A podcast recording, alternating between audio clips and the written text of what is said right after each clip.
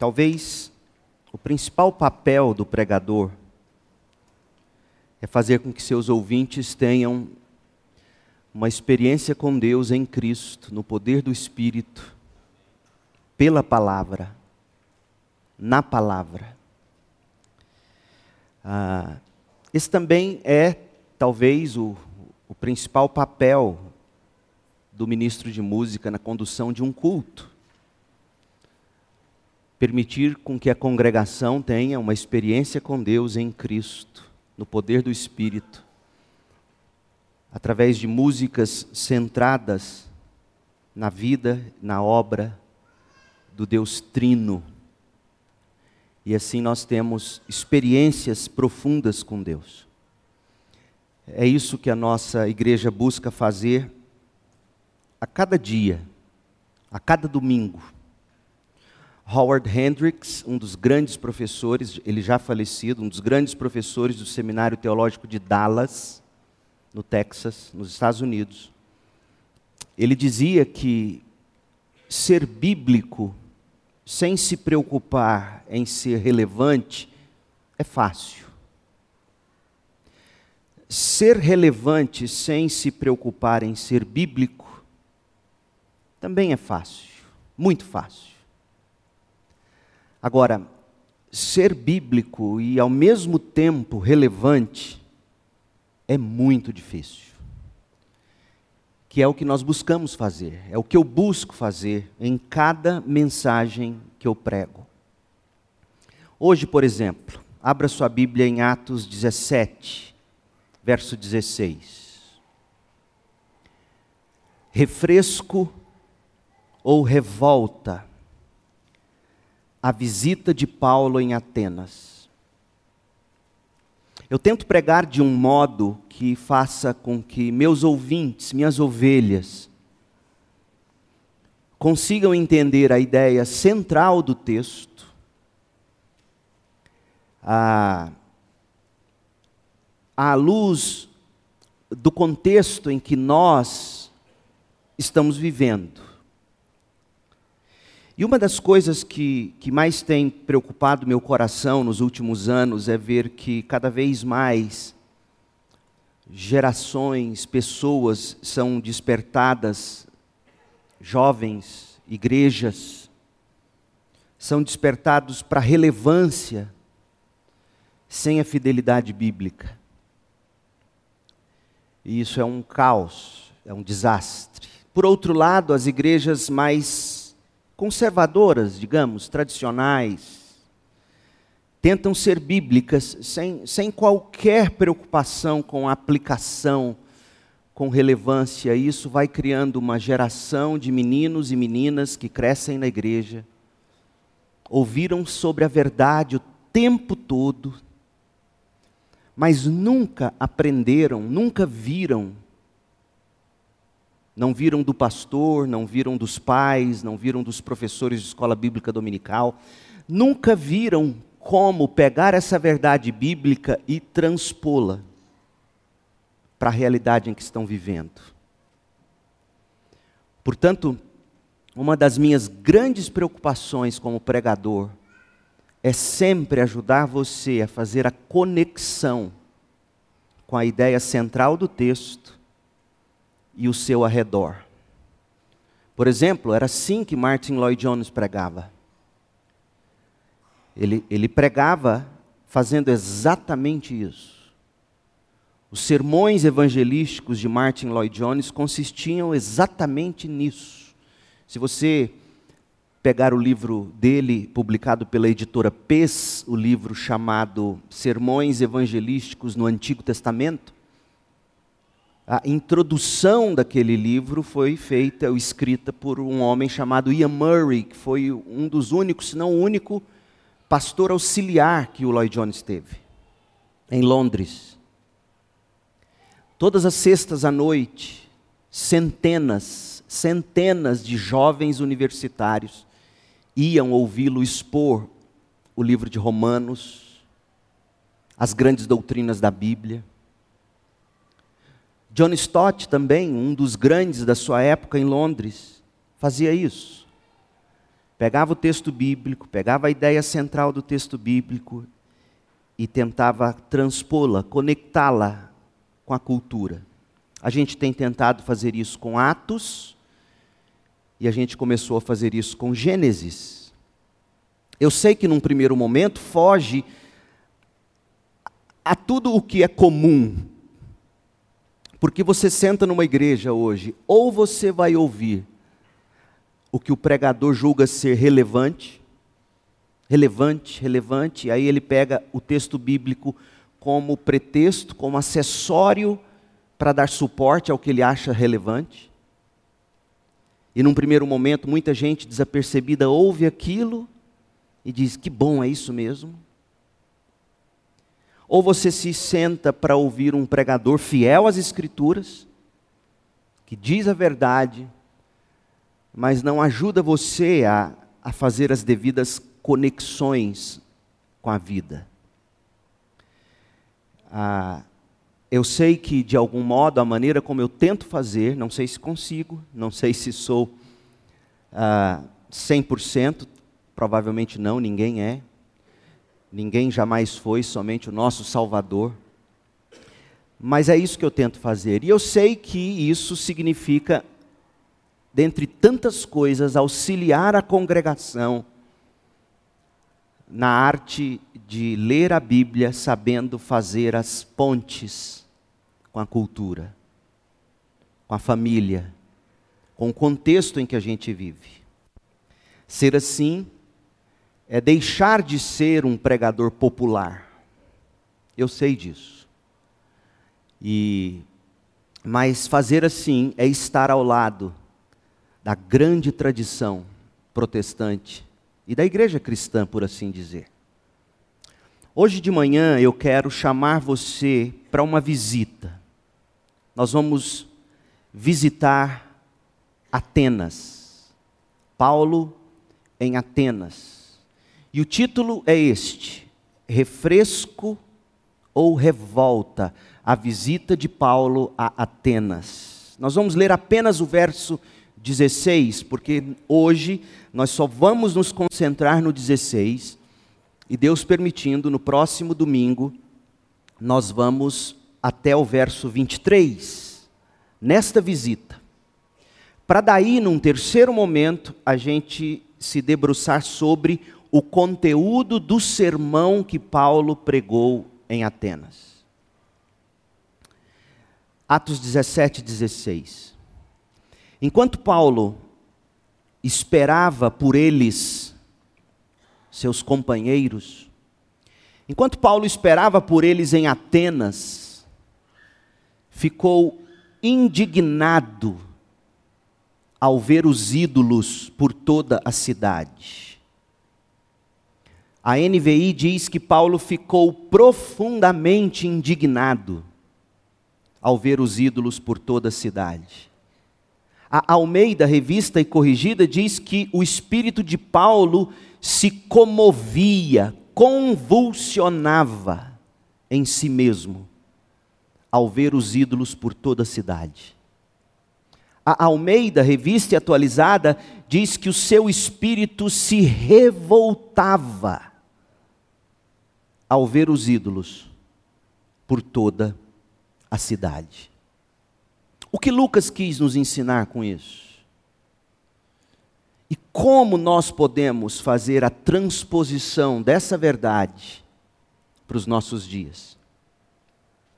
Eu não sei se você se deu conta, mas hoje é 11 de setembro de 2022, óbvio.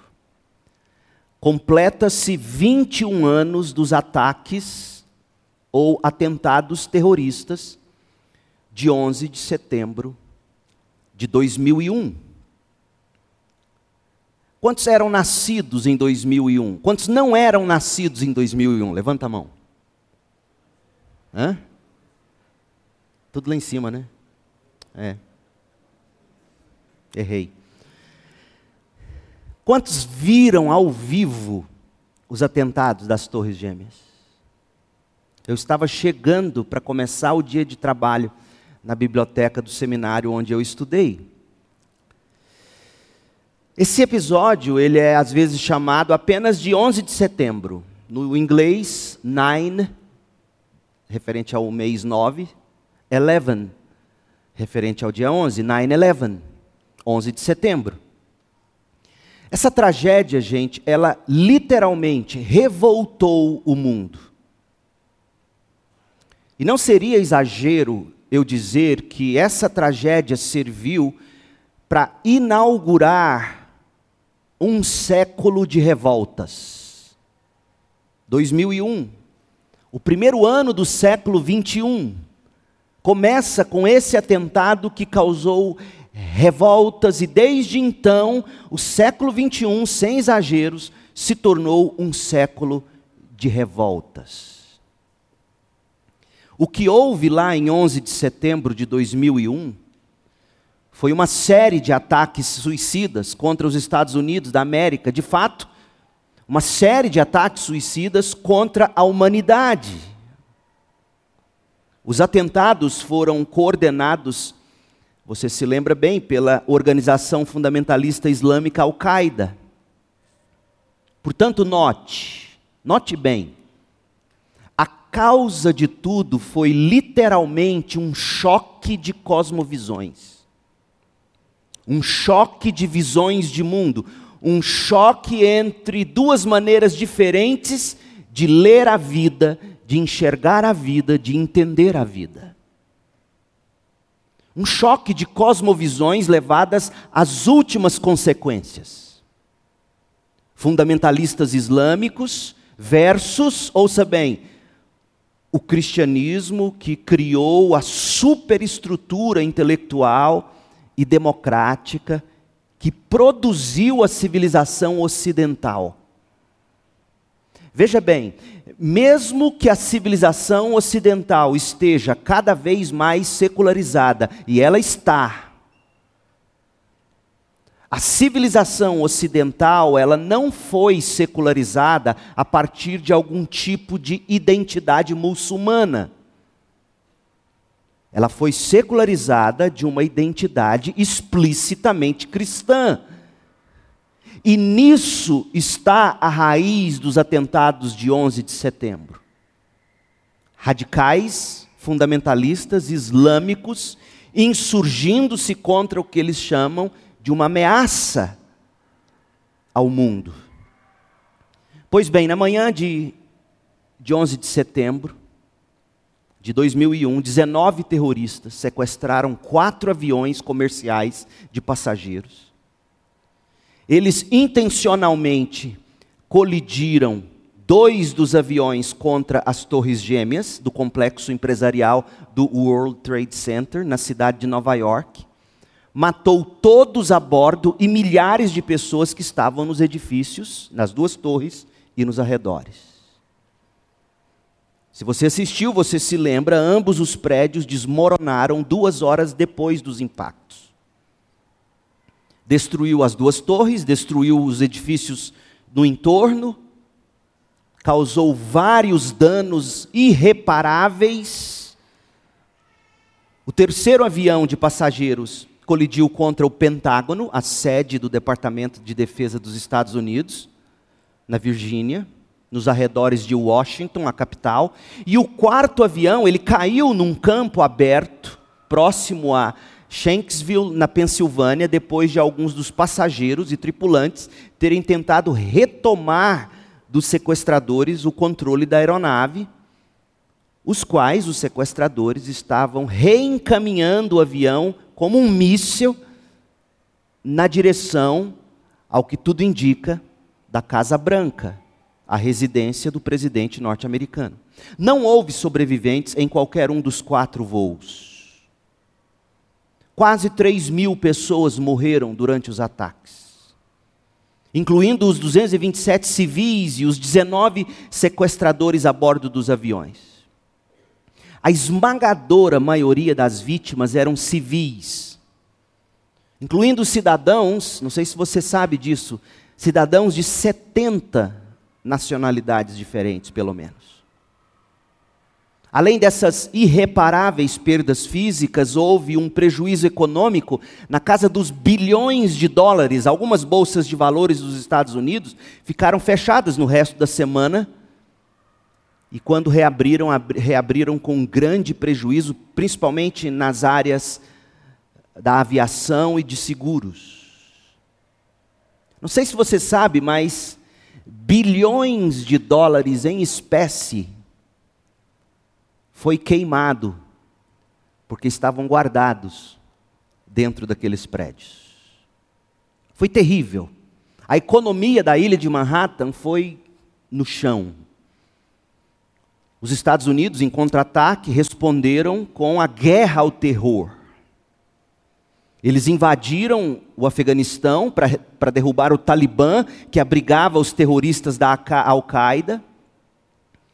E as tropas americanas só foram retiradas do país debaixo de muitas críticas no ano passado, 20 anos após o início do que George Bush, o, o então presidente, chamou de guerra ao terror.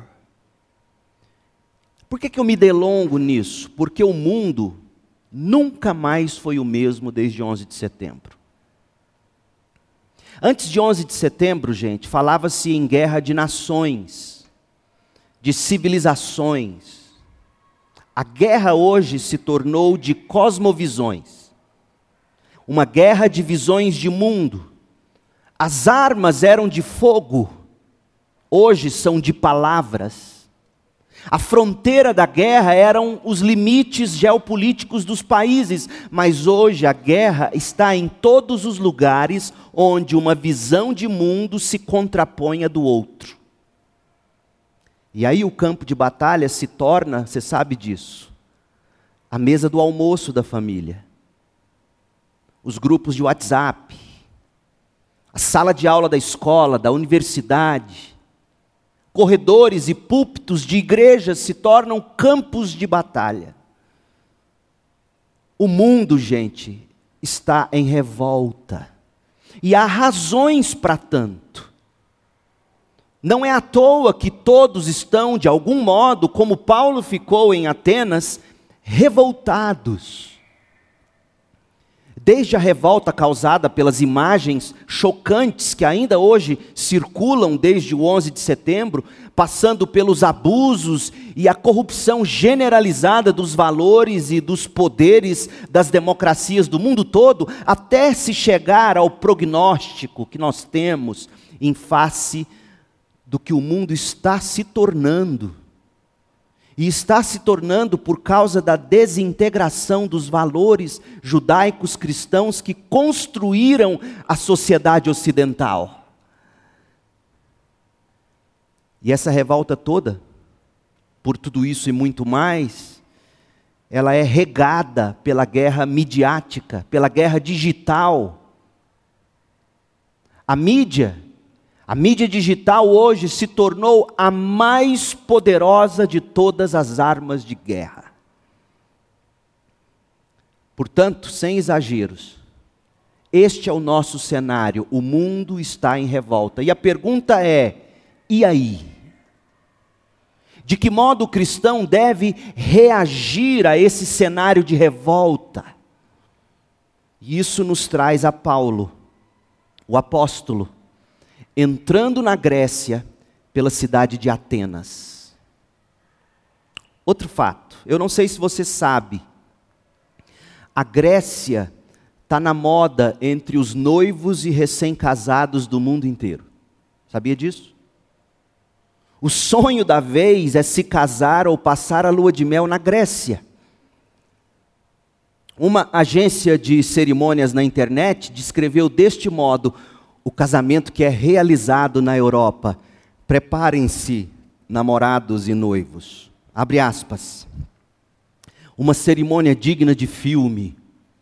Essa é a experiência de um casamento na Grécia, a abundância de paisagens paradisíacas, paradisíacas, faz do destino um lugar completo para quem procura, muito mais do que se casar em um destino belo, mas colecionar vivências inesquecíveis.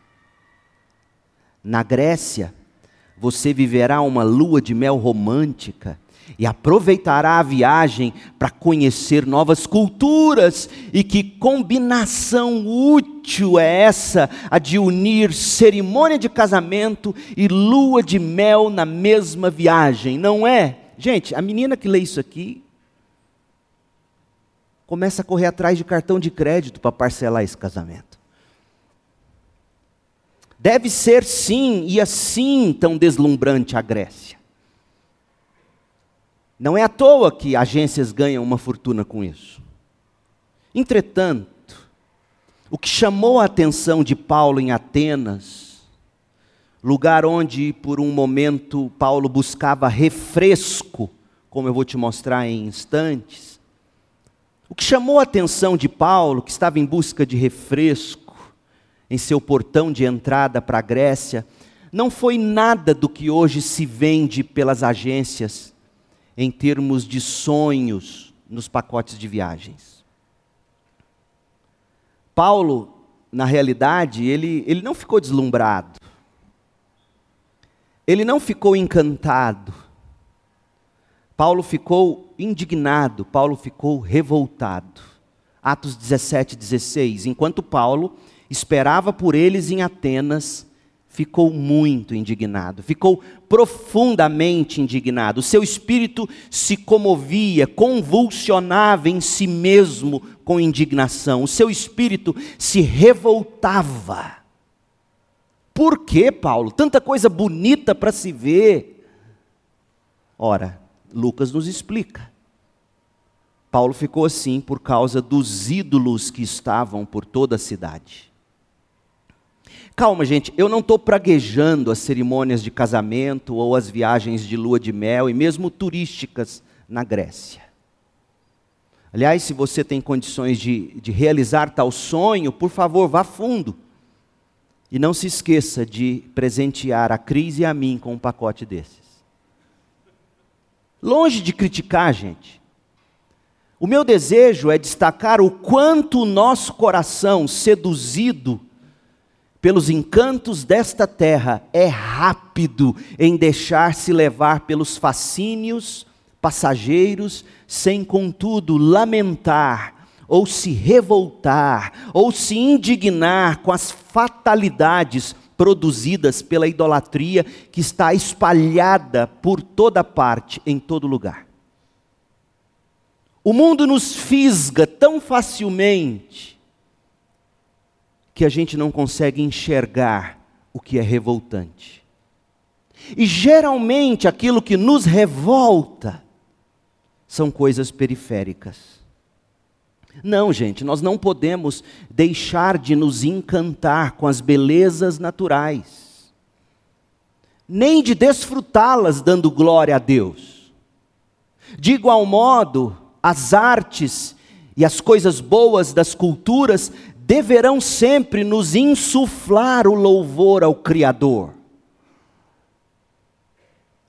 Mas nós não podemos permitir, gente, que o nosso coração vire as costas para o estrago que a idolatria tem feito ao redor do mundo e também dentro da sua própria família, roubando a glória de Deus e rasgando em pedaços a dignidade do homem criado à imagem e semelhança de Deus. Portanto, o meu desejo é chamar sua atenção a essa visita de Paulo a Atenas, lá na Grécia, e aprender sobre revolta.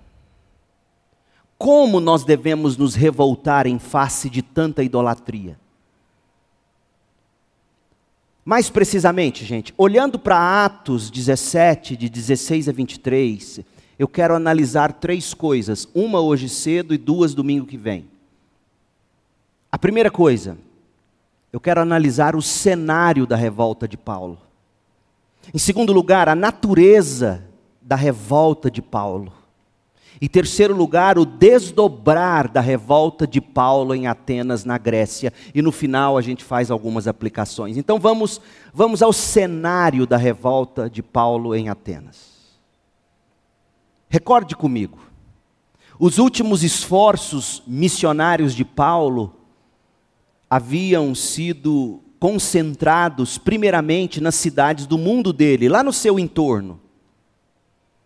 De fato, você vai se lembrar, a gente está estudando Atos já há um tempo, Paulo e Barnabé começaram na Síria. E depois, na primeira viagem missionária, concentraram-se na ilha de Chipre, no sul da Galácia, fronteira com a Ásia Menor. Essa primeira viagem vai do capítulo 13 ao capítulo 15, verso 35. Lá na Síria, Paulo esteve em Antioquia, na Seleucia. Na ilha de Chipre, esteve em Salamina, em Pafos. Na Lícia, que era a região da Panfilha, Paulo esteve em Perge, em Atália, na Grécia e em alguns trechos da Ásia Menor. Paulo, Paulo esteve em Antioquia, Icônio, Listra, Derbe.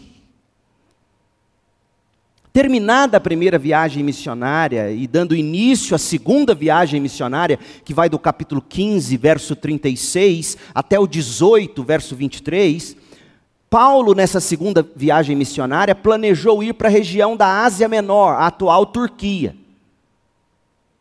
Mas Deus o levou para a Europa. Paulo só iria voltar à Turquia ou Ásia Menor na terceira viagem missionária. Na segunda viagem missionária, o plano de Deus para Paulo era a Europa, onde Paulo começou na região da Macedônia, plantando e fortalecendo cidades, igrejas em cidades-chave, como por exemplo Filipos, Tessalônica, Bereia. Você vê isso de Atos 16, 11 até o 17, verso 15. E neste ponto da narrativa, Atos 17, de 16 em diante, Paulo está entrando na Grécia, não para um casamento, não para um tour, para um tempo de refresco. Por que refresco? E como foi que Paulo chegou a Atenas? Olha como Deus às vezes nos conduz, porque tantas vezes a gente imagina Deus nos aparecendo num sonho encantado e dizendo: faça isso, e ele vai abrindo as portas bonitinho, nada de mal vai te acontecendo. Não, você olha para a vida de Paulo, se tinha algo que, que perturbava o coração dele, era a revolta com toda a idolatria. E Paulo era conduzido através de muitas dificuldades. Veja, nas últimas mensagens pregadas em Atos, nós estivemos debruçados sobre a obra missionária de Paulo nas três cidades da Macedônia: Filipos, Tessalônica, Bereia. Paulo anunciou o evangelho lá. Depois que ele pregou em Filipos, depois que ele pregou em Tessalônica, ele anunciou o evangelho da salvação na cidade de Bereia. E a pregação de Paulo em Bereia foi excepcionalmente bem recebida pelos judeus. Muitos desses judeus, juntamente com homens e mulheres gregos que frequentavam a sinagoga, agiram com nobreza diante da exposição bíblica em Bereia. O que, que eles fizeram? Eles examinaram a pregação de Paulo à luz do Antigo Testamento, sendo, por esse meio, conduzidos à fé salvadora em Cristo, como a gente viu. Só que teve um problema. Os judeus de Tessalônica que haviam se oposto ao Evangelho e perseguido Paulo naquela cidade, eles, tomando conhecimento de que Paulo pregava o Evangelho em Bereia, partiram para lá a fim de alvoroçar o povo contra o apóstolo Paulo. E foi por essa razão que Paulo deixou a cidade de Bereia e chegou a Atenas que estava localizada na província da Acaia, hoje Grécia. Ficava ao sul da Macedônia, que hoje também é Grécia.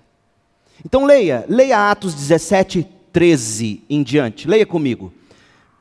Mas, esse mas está se contrapondo ao grande sucesso da pregação de Paulo em Bereia.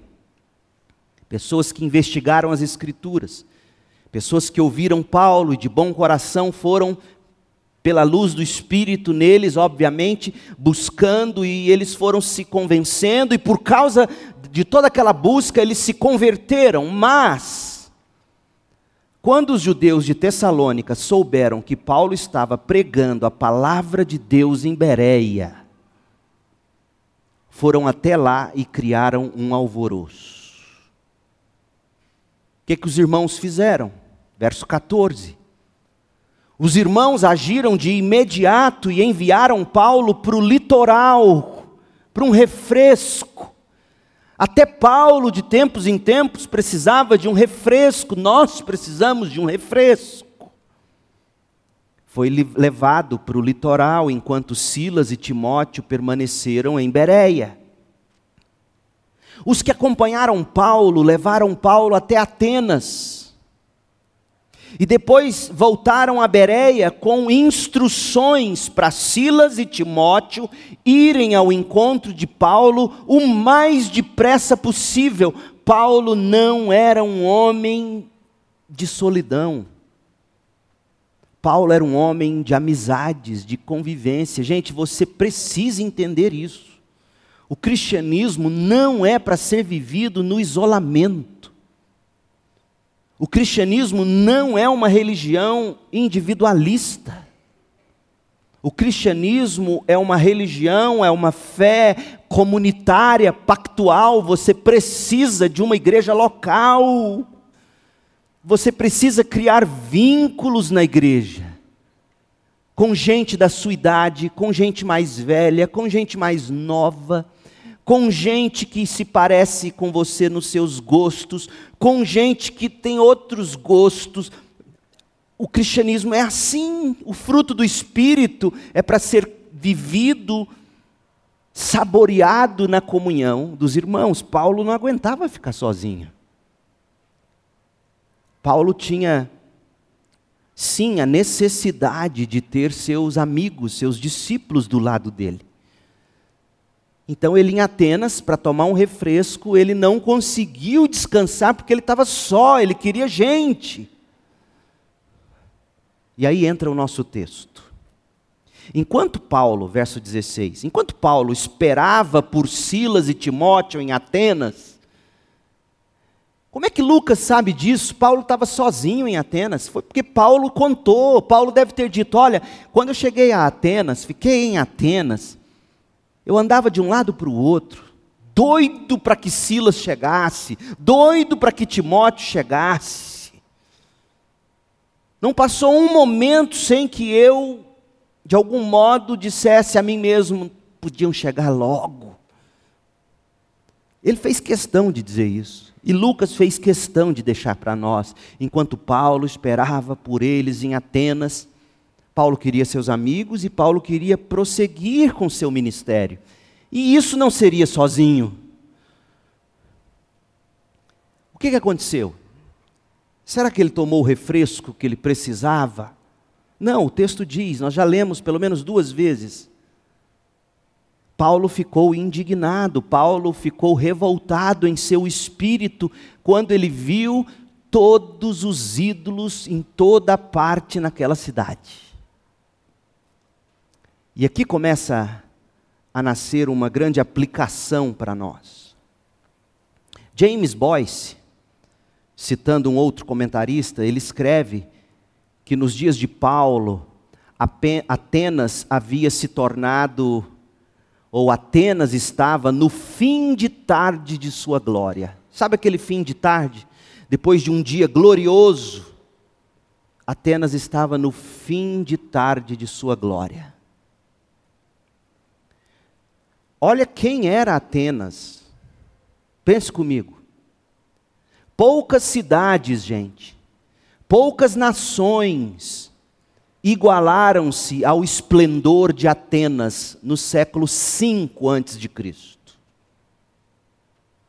Primeiro, Atenas obteve uma série de vitórias militares que levaram Atenas ao auge do poder entre as potências mundiais. Paulo, portanto, estava pisando em solo que um dia fora a capital do grande império grego. Heródoto escreve sobre essas vitórias na sua história. Eu sei que a moçada gosta do, daquele 300, né, aqueles séries que falam disso, mas seria tão bom se fosse nas fontes primárias. Vai online, compra as histórias escritas por Heródoto. Ele vai narrar sobre essas batalhas gregas. Você vai alimentar sua mente com boa leitura, com leitura clássica. O Império Persa estava se expandindo para o oeste. E o Império Persa estava partindo da região que hoje nós conhecemos como Irã e Iraque.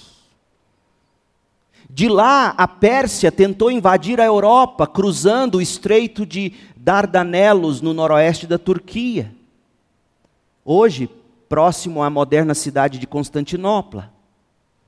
Os persas tentaram essa invasão duas vezes. E em ambas as ocasiões eles foram repelidos pelos gregos.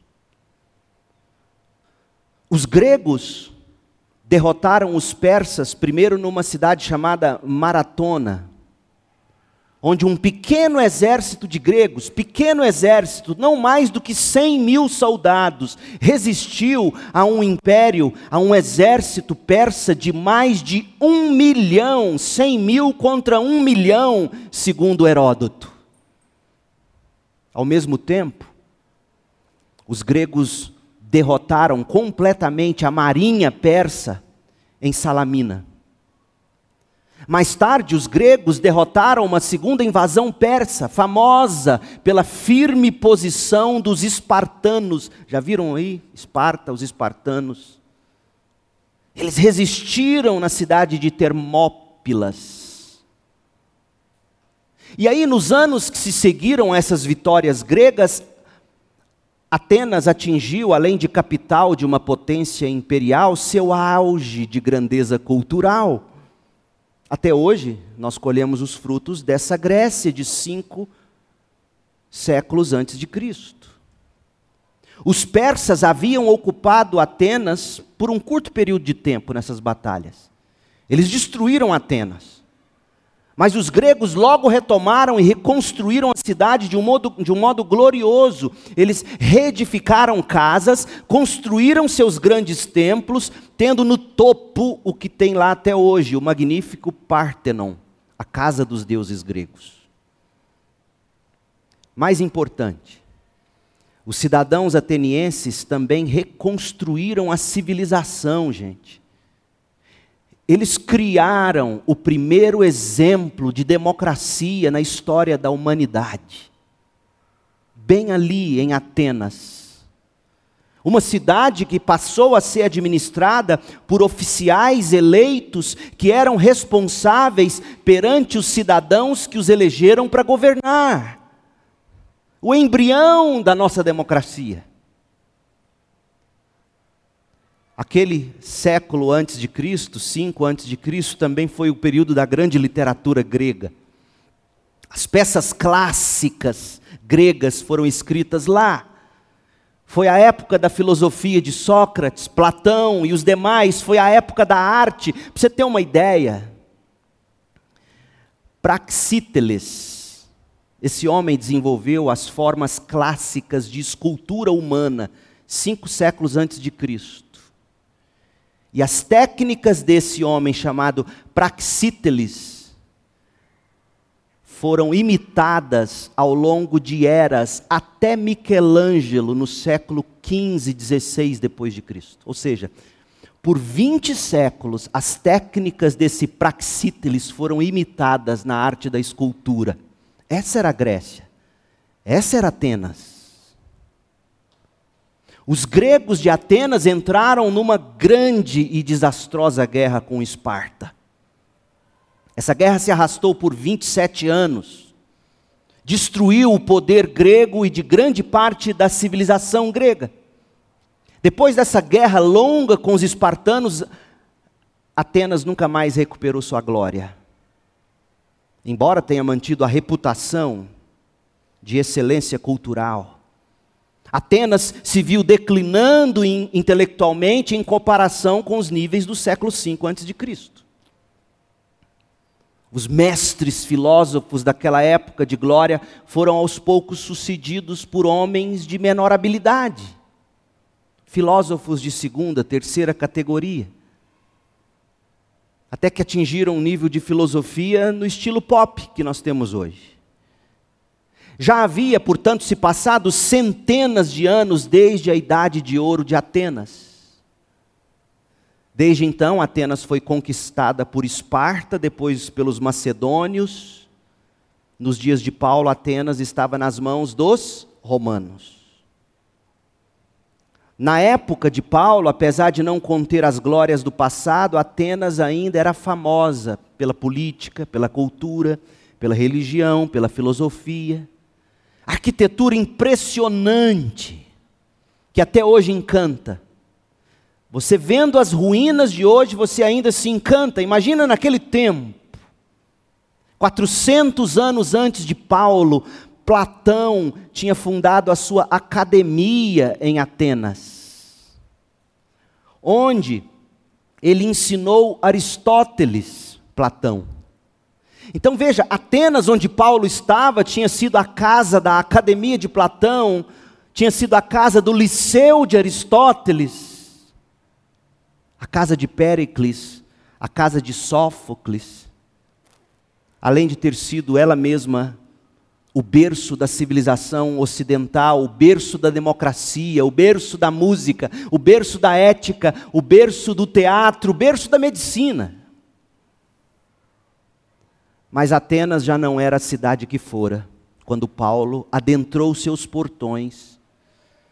À época, uma população, quando Paulo lá chegou, entre 10 e 12 mil habitantes, a cidade vizinha, Atenas não era mais um lugar para morar, era a grande cidade para se morar na época era Corinto, a próxima cidade de Paulo na cronologia de Atos. Atenas já não era mais nem cidade dormitório. Só que Atenas era Atenas. E culturalmente não havia nenhum lugar remotamente comparável ao seu patamar. Pois bem, conto tudo isso para dizer que quando Paulo lá chegou para refrescar, ele, um, um homem que era de cultura, de idiomas, um homem que certamente apreciava a boa arte, um homem, um homem talhado, um homem fino. Paulo era um homem fino. Estudou numa grande academia. Quando lá ele chega, em vez de de tomar aquele tempo para se recompor depois de tanto. Ele até tenta fazer o papel de turista. Ele até tenta, ele circula pelas famosas ruas da cidade, particularmente a área do Pártenon, apreciando aquelas vistas maravilhosas. Ele estava esperando a chegada dos seus companheiros com toda essa bagagem histórica, cultural, que ele conhecia muito bem. Só que enquanto Paulo esperava por eles em Atenas, ficou muito indignado. O verbo ficar aqui dá a ideia de ação contínua. Sabe, a ação contínua, repetida, progressiva. É, foi uma indignação que foi crescendo. Paulo estava procurando refresco, mas ele se revoltou com o cenário que contemplou. É óbvio, ele não negou a beleza, a pompa das artes que ele contemplava, respirando o ar de tudo que Atenas representava. Paulo foi capaz de, de fazer o que a gente geralmente não faz. E aqui reside a lição para nós. Paulo foi capaz de enxergar por trás daquela pompa toda Paulo foi capaz de enxergar atrás de tudo aquilo um testemunho, não à glória de Deus, mas à idolatria. Atenas era o centro intelectual, era o centro cultural do mundo. Atenas representava o que havia de mais evoluído na humanidade. Mas os atenienses, e Paulo viu isso, empregavam toda a sua cultura, toda a sua habilidade, toda a sua arte, toda a sua literatura a serviço da adoração da criatura em vez da adoração ao Criador. Quando Paulo chegou a Atenas, Paulo não ficou excessivamente impressionado com a cultura. É óbvio que, no fundo, ele é, nossa, estou em Atenas, ouvi falar tanto disso aqui. Mas ele não ficou excessivamente impressionado com a cultura, com as artes, com a arquitetura, com as filosofias, com as ideologias da Grécia, como a gente poderia esperar que ele ficasse. Nada disso, da grandeza que um dia foi Atenas e ainda representava, nada disso é relatado para nós por Lucas.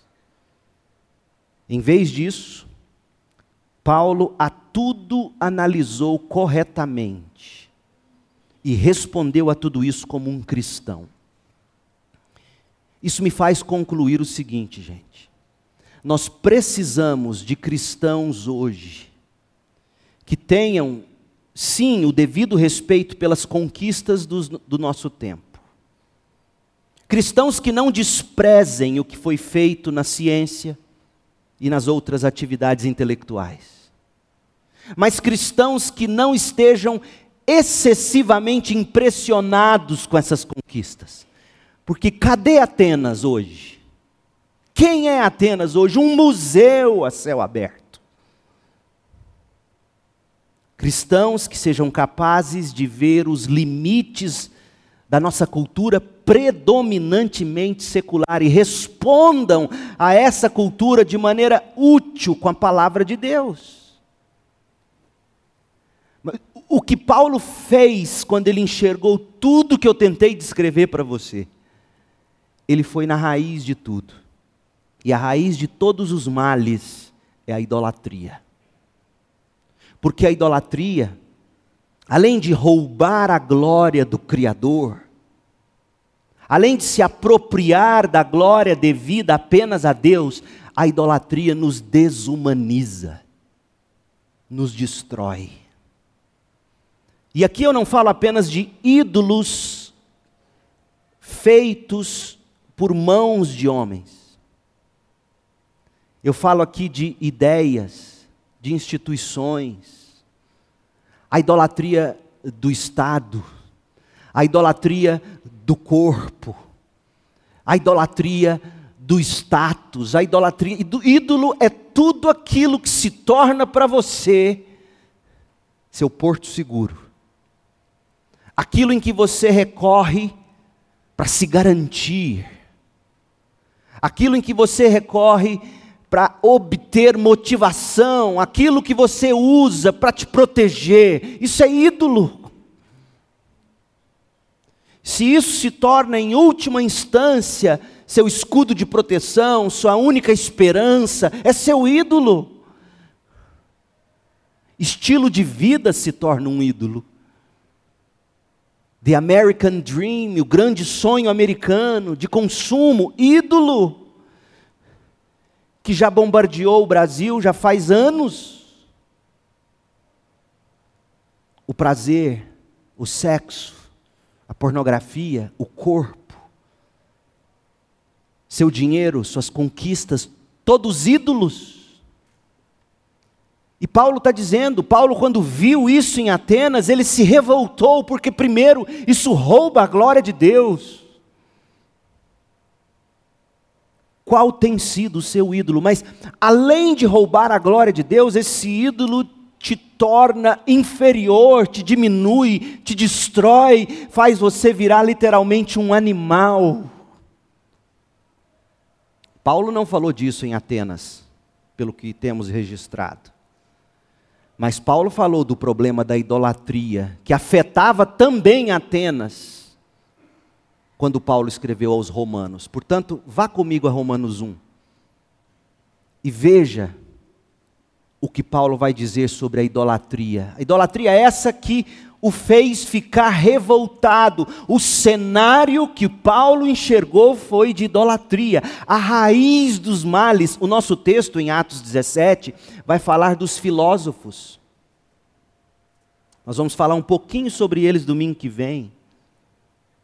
As duas grandes filosofias em vigência, as ideologias. Mas é impressionante porque Paulo não diz que o problema maior dos atenienses eram as falsas filosofias, as falsas ideologias. Paulo não ataca ideologias, Paulo ataca ídolos que dão à luz a ideologias, a filosofias.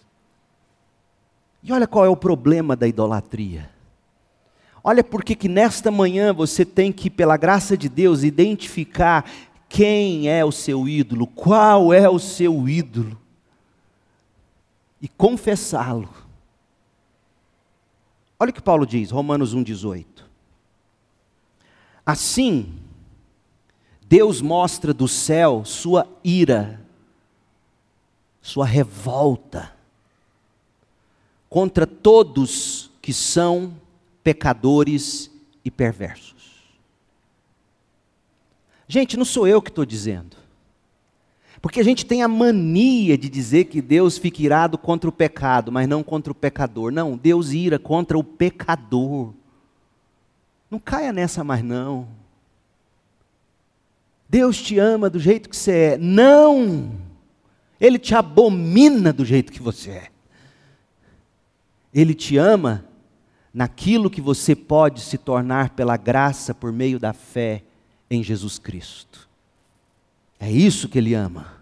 A glória dele em nós, cravada em nós, esculpida em nós. Cristo sendo formado em nós, é isso que Ele ama em nós. Deus mostra do céu sua ira contra todos que são pecadores e perversos que por sua maldade impedem que a verdade seja conhecida, foi o que Paulo viu em Atenas. E o máximo que eles conseguiram fazer, como veremos, foi construir um altar a um Deus desconhecido e faz questão de chamá-lo de desconhecido, e faz questão de dizer: nós não temos nada a dizer sobre ele, apenas que nós não o conhecemos, impedindo qualquer ateniense de conhecer o Deus de verdade. Olha o que Paulo diz no verso 19: eles sabem a verdade a respeito de Deus. Não é que eles não sabem, não é que eles sejam ignorantes. Deus tornou a verdade evidente como, Paulo? Como que Deus tornou a verdade evidente para os atenienses se o evangelho ainda não tinha chegado? Como? Verso 20. Por meio de tudo que Deus fez desde a criação do mundo. Por isso que Paulo vai pregar lá sobre a criação em Atenas. Olha a coerência teológica de Paulo. Olha o que ele prega em Atenas e olha o que ele escreve em Romanos 1 por meio de tudo que Deus fez desde a criação do mundo, podem perceber claramente seus atributos invisíveis. Quais, Paulo? Seu poder eterno, sua natureza divina, ou seja, para existir tudo que existe, somente Deus para fazer. E com o poder que ele tem. Portanto, a criação dá testemunho da glória de Deus e ninguém tem desculpa alguma diante de Deus. Há um Criador a quem nós devemos contas. Verso 21, sim, eles conheciam algo sobre Deus, mas não o adoraram, nem lhe agradeceram. Não deram a ele louvor, não renderam a ele graças. Em vez disso, aí Paulo está te mostrando que toda ideologia nasce da idolatria. Por isso que não se ataca a ideologia nua e crua, ataca-se os ídolos da ideologia. Paulo é que está dizendo. Paulo fala da idolatria, e aí no verso seguinte, nesse mesmo verso, ele fala: em vez disso, em vez de adorarem o Criador, eles começaram a inventar ideologias, filosofias, ideias tolas e com isso sua mente ficou obscurecida e confusa, dizendo-se sábios. Olha o que a idolatria faz com você. Você se achando sábio se torna tolo. trocaram a grandeza do Deus imortal por imagens de seres humanos mortais, bem como de aves, animais e répteis. E sabe o que Deus faz? Deus entrega o sujeito ao seu maldito livre-arbítrio. Não se gabe do seu livre-arbítrio. É a sua maior desgraça o seu livre-arbítrio. Porque o seu livre-arbítrio só serve para escravizar você no seu pecado. Paulo está dizendo isso. Verso 24: Por isso, Deus os entregou ao seu livre-arbítrio. Deus os entregou aos desejos pecaminosos do seu coração. Sabe qual é o resultado? Praticaram entre si coisas desprezíveis e degradantes com o próprio corpo. Trocaram a verdade sobre Deus pela mentira, desse modo adoraram e serviram coisas que Deus criou em lugar do Criador, que é digno de louvor eterno. Amém. Por isso, Deus os entregou de novo a desejos vergonhosos. Até as mulheres trocaram sua forma natural de ter relações sexuais por práticas não naturais, e os homens, em vez de ter relações sexuais normais com mulheres, arderam de desejo uns pelos outros. Homens praticaram atos indecentes com outros homens, e em decorrência desse pecado, sofreram em si mesmos o castigo que mereciam. Ideologia de gênero é fruto da idolatria destrua os ídolos para conseguir atingir as ideologias. Ou oh, igreja evangélica brasileira tola,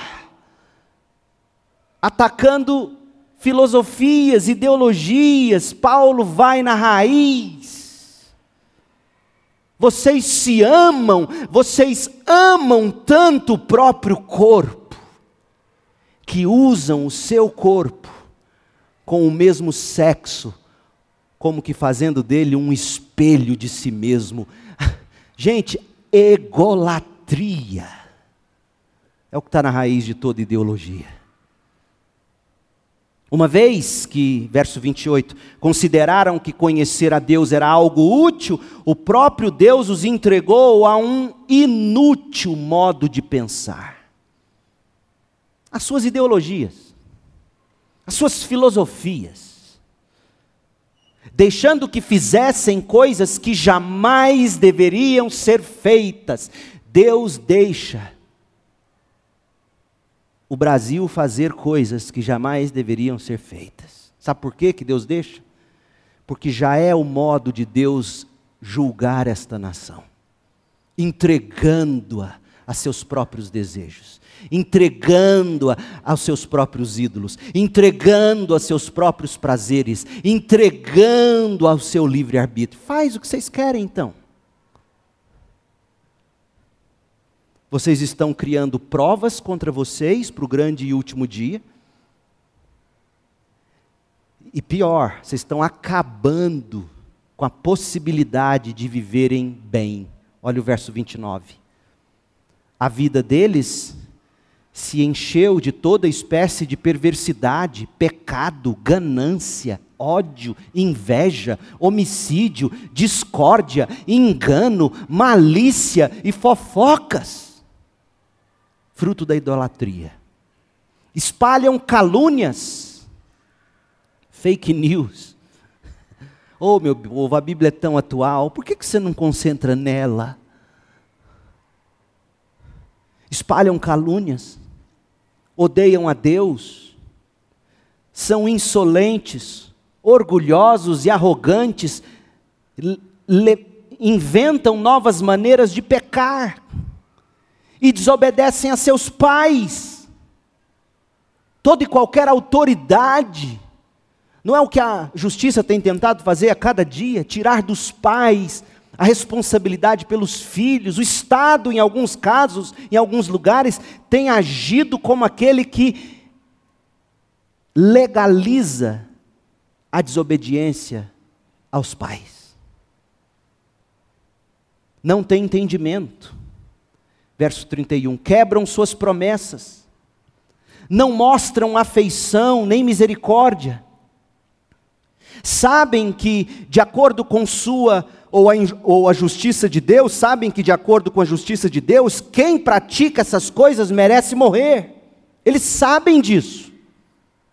Mas como assim sabe? Sabe, tanto sabem que eles tentam mudar valores para que a consciência não os acuse mais.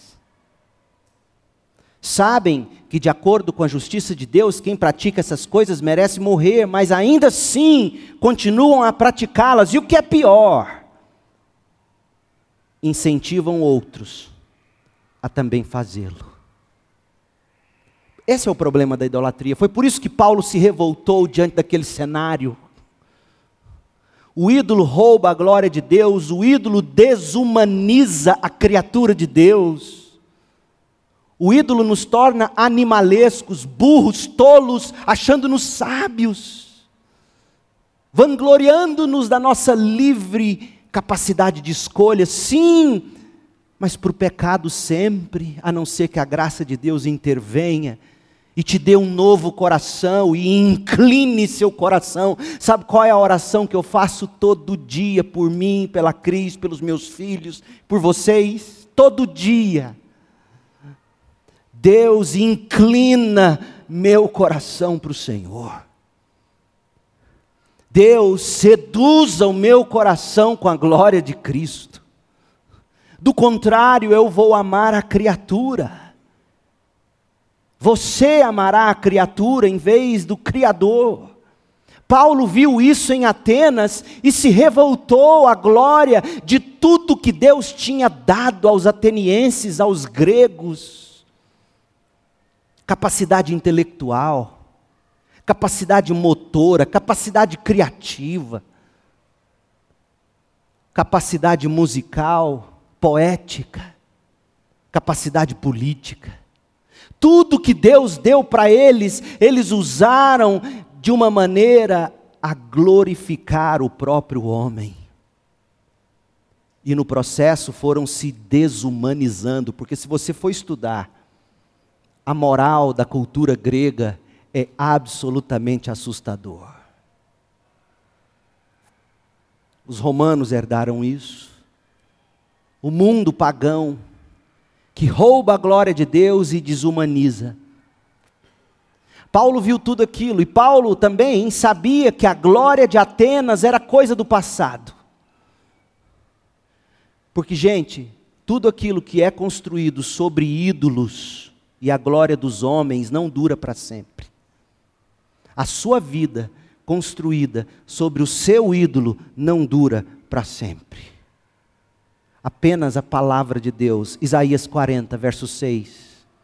Uma voz disse: clame. Eu perguntei: o que devo clamar? Anuncie que os seres humanos são como capim. Sua beleza, sua glória passa depressa, como as flores do campo o capim seca, a beleza, a glória dos homens seca, as flores murcham, o corpo murcha quando o Senhor sopra sobre elas. O mesmo acontece aos seres humanos. O capim seca e as flores murcham, mas a palavra do nosso Deus permanece para sempre. Diante daquele cenário, Paulo se revoltou. Pedro entendeu isso. Quando ele escreve a primeira carta dele, ele usa essa passagem de Isaías, ensinando você e a mim como combater os ídolos, como construir e cultivar uma vida sobre a palavra de Deus, centrada na vida e na obra de Cristo. 1 de Pedro 1, 23. Veja comigo. Pois vocês nasceram de novo vocês nasceram de novo, foram regenerados. E vocês nasceram de novo não para uma vida que pode ser destruída, mas para uma vida que durará para sempre, porque vem da eterna e viva palavra de Deus. E aí ele cita Isaías, que a gente acabou de ler: Pois os seres humanos são como capim, sua beleza, sua glória como as flores do campo. O capim seca e as flores murcham, mas a palavra do Senhor permanece para sempre. E que palavra é essa, Pedro? E essa palavra é a mensagem do Evangelho, das boas novas que lhes foi anunciada. Duas coisas que você tem que sair daqui hoje, guardando no seu coração. Primeiro, se a glória que você busca para a sua vida está sendo construída sobre, sobre ídolos, isso não durará para sempre. Vaidade, corpo, dinheiro, formação superior, pós-graduação, essas glórias se vão. Essas coisas acabam. A sua vida tem que ser construída sobre a palavra do Evangelho. A segunda lição: você jamais pode olhar para esse mundo, e sim para as grandes obras e conquistas da humanidade, tudo fruto da graça de Deus, mesmo entre pagãos. Você jamais pode olhar para essas coisas e se encantar excessivamente a ponto de não enxergar o problema da idolatria e a única saída sendo Cristo, o Salvador. Meu povo, viajar é bom, ver o mundo é maravilhoso, mas o crente jamais passeia pelas galerias dessa vida, apenas sorrindo sem lá no fundo, de algum modo, também não se indignar com o que vê. Meu povo, se o seu coração já se cauterizou a ponto de você fazer seus passeios, seus programas, e se seu coração de algum modo não se revolta com a idolatria deste mundo, dê uma desacelerada, dê uma refletida. Porque Paulo, quando viu aquele cenário, ele disse: não pode ser assim. Ah, pastor, mas era, era muito ídolo. Dá uma volta no flamboyant hoje à tarde. Entre nas academias dessa cidade. Passeie, entre nos Instagrams e veja se não é uma galeria de ídolos esse mundo. Desfrute e renda glórias a Deus por tudo de bom que Ele nos deu, com ações de graças, mas não deixe de ver e se indignar com a idolatria. Agora, como se revoltar e o que fazer com essa revolta? Semana que vem, se Deus permitir. Mas hoje, duas coisas. Desfrute louvando a Deus por tudo de bom mas não permita que o seu coração não sofra com o estado de idolatria deste mundo. E segundo, não queira construir sua vida sobre a glória dos homens. Corra para Cristo. Receba-o como sua justiça, como seu tesouro, o seu Salvador. Isso nunca será destruído. Torne-se participante participante da natureza de Cristo, e sua vida será indestrutível para a glória do Pai. Oremos. Deus querido, como nós temos a aprender com este grande apóstolo, como nós temos a descobrir com ele. E nesta manhã, de modo especial, que o Senhor mesmo descauterize o nosso coração, amoleça-o, fazendo-nos sim desfrutar, para o louvor da tua glória, das coisas boas desta vida, sem contudo enxergar e se revoltar e reagir a toda essa idolatria. Ó Deus, e se há alguém destes que me ouve, alguém que tem construído a vida sobre ídolos, que nesta manhã o Senhor desmascare esses ídolos. E que o Senhor aponte para Cristo, o Autor e o Consumador da fé, aquele em quem todas as coisas um dia haverão de convergir, o Cordeiro de Deus que tira o pecado do mundo, aquele que está à destra do Senhor e intercede por nós. Nós oramos em nome de Jesus. Amém.